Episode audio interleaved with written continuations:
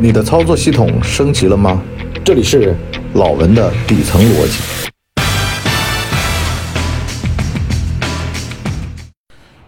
老文的底层逻辑，今儿个呢讲讲啊，这个幸福观，对子女的幸福观。我那天啊看李老爷子李立群呢居家隔离，就是他女儿呢坐在旁边啊，说给他衣服洗得了，在那晒，然后他说天气很好，我忽然呢就明白了呀，人生美好啊，实际上就在于子女幸福。什么叫幸福呢？原先啊，我对自我的认知和对我子女的认知是一样的，现在呢还是一样。原先的一样呢，就是世俗上取得成功。可是呢，这年纪渐长，你会发现啊，能用的例子越来越少。从原来啊，这个十八岁到二十八岁到三十八岁啊，连马云这例子都用完了，要奔任正非去了的时候呢，就觉得说，怎么办呢？是吧？很多人就在这个时候产生了个中年危机。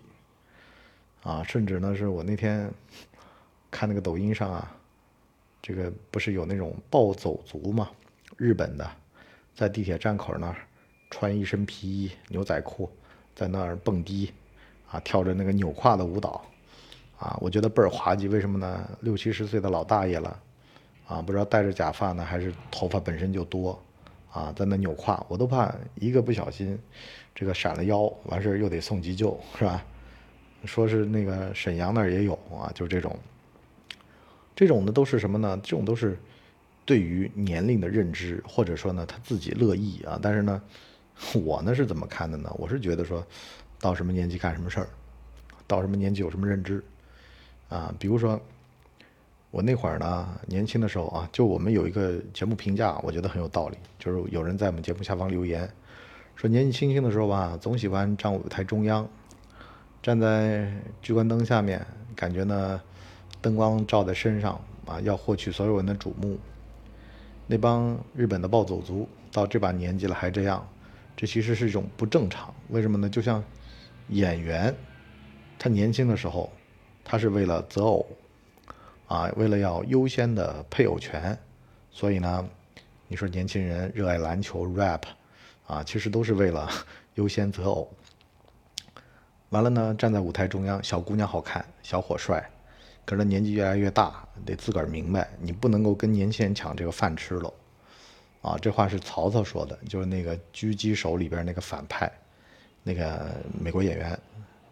完了呢，他就讲到他自个儿，他说他年轻那会儿呢，就觉得要当帅小伙，可是呢，年纪慢慢大起来了，那么他就提早呢，去演那种看起来非常精神的老头儿。啊，去做差异性的这种升级，那这样的话呢，只要有这种角色，就会首先想到他，是吧？他就卡那个身位，什么意思呢？也就是说，很多时候我们的所谓的幸福观啊，一定要随着时代的变化而变化，啊，时随世易。就比如说这会儿流行这个大叔范儿，啊，就是吴吴秀波那会儿，靳东那会儿，那么这帮人。不是你时势造的，不是你自己努力就行的，而是时势造英雄。就时代到了这儿，大家呢审美变化了，是不是？啊，全球都流行看帅大叔了，那是可以的。可是呢，你别逆势而动啊！什么意思呢？就是，哎呀，这会儿呢不流行帅大叔了，你呢偏偏要追求什么？这是谁呢？就当年那个扮嫩的那位著名女演员。啊，现在整的跟个菩萨似的那位，我就不说是谁了啊，刘大姐，啊，那个真的是，就是女演员为什么就说到什么年龄该演什么戏呢？其实就是一份对于自己的自信。你别说你一直演小姑娘，一直要站舞台中央，那也很难看呀，对吧？好了，那回过头来我讲对于子女，我们对于自己的认知方面呢，就是我是个普通人了，我这辈子就普通了。啊，我呢要培养子女，培养子女呢，也做个普通人吗？你知道为什么很多人不乐意结婚生孩子？很关键的原因是他觉得，哎呀，这个世界那么不美好，我为什么带孩子来这儿呢？哎，这就犯了一个认知上的毛病了。Ready，好像一定要准备好啊，小学到初中，初中到大学啊，成绩好了才能升学，这是一个典型的学生思维。可是呢，人生不是这样的，他的成长是什么呢？尽管不完美，但是没办法，咱们还得要到这儿来，是不是啊？这才能够让这个世界变得更好。尽管它不完美，可是没关系啊。而且有了孩子，我们呢看待事情啊会更加正向。他有一个，比如说像传承一样的东西的，我希望我的子女在这个土地上，他能够更加堂堂正正的。所以呢，我得心怀美好啊。我以前不太懂得那些大叔大爷，在马路上喜欢看热闹，喜欢给人主持正义，喜欢给这个社区啊去什么路边的石头踢一踢啊，啊把那个什么破的东西修一修啊。我说这这个是沽名钓誉嘛。后来我明白过来了，唇亡齿寒。你就包括说，啊，上海出毛病了，香港出毛病了，咱们去支援是一样的。第一，一奶同胞；第二，他会外溢的呀。你如果不去那儿把这个火给扑灭，他迟早会烧到你家身上。那么社区也是一样的，你把自个儿的社区搞得好一点，那对自个儿的家庭和小孩也是一个好事儿。啊，有个东西叫破窗效应。所以呢，明白过来这个之后呢，实际上都是接受不完美，修修补补过日子。啊，这个就是咱们就说西方那个教堂修几百年，每一块砖都换过了，但是呢，它是焕然一新的，是吧？就像咱们这儿，其实咱们这儿的古建筑也都是一块砖一块砖的换出来的，美好的东西它都有新陈代谢。所以呢，反过话来说呢，你包括自个儿的小孩，实际上更应该明白过来的是他幸不幸福，此刻他享不享受，而不是呢他成不成功。成功和享受未必有直接关联关系。而且，像你博叔，我呢是找到自个儿喜欢的事儿的一个人。我在这方面，我就觉得我特别的幸福。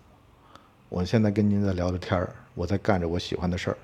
可是有多少人干着他不乐意的事儿，在那惴惴不安，每夜这个辗转反侧，在那想我要不要辞职，我要不要嗯跟老板 say goodbye，是不是啊？我迟早我中五百万。可是越这么想，他就越什么事儿都提不起劲儿，除了那些能让他成瘾的东西，别的东西他都提不起劲儿。为什么呢？他就没找到一件让自个儿能够发自内心的喜欢的一个东西。所以呢，这就叫幸福啊！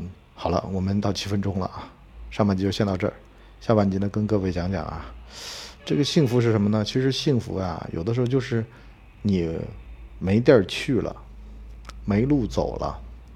不得不去做，最后呢被绑架了而形成的，这有点斯德哥尔摩了。但实际上呢，真的就这样。一个人有很多的路走，偏偏他不幸福的。等到他没路走了，他只能在这儿了，他只能够绝地反击了。打完了这场仗，他突然那感觉上来了。这就是我存在的价值和意义。好了，我们老文的底层逻辑第二季第下半集付费。版跟各位继续聊，今天就先到这里，拜拜。我们的节目一般在周二和周五更新，如果有加更的话，应该会是星期日。全网都叫干嘛播客。感谢您的收听，我们付费下半集再见。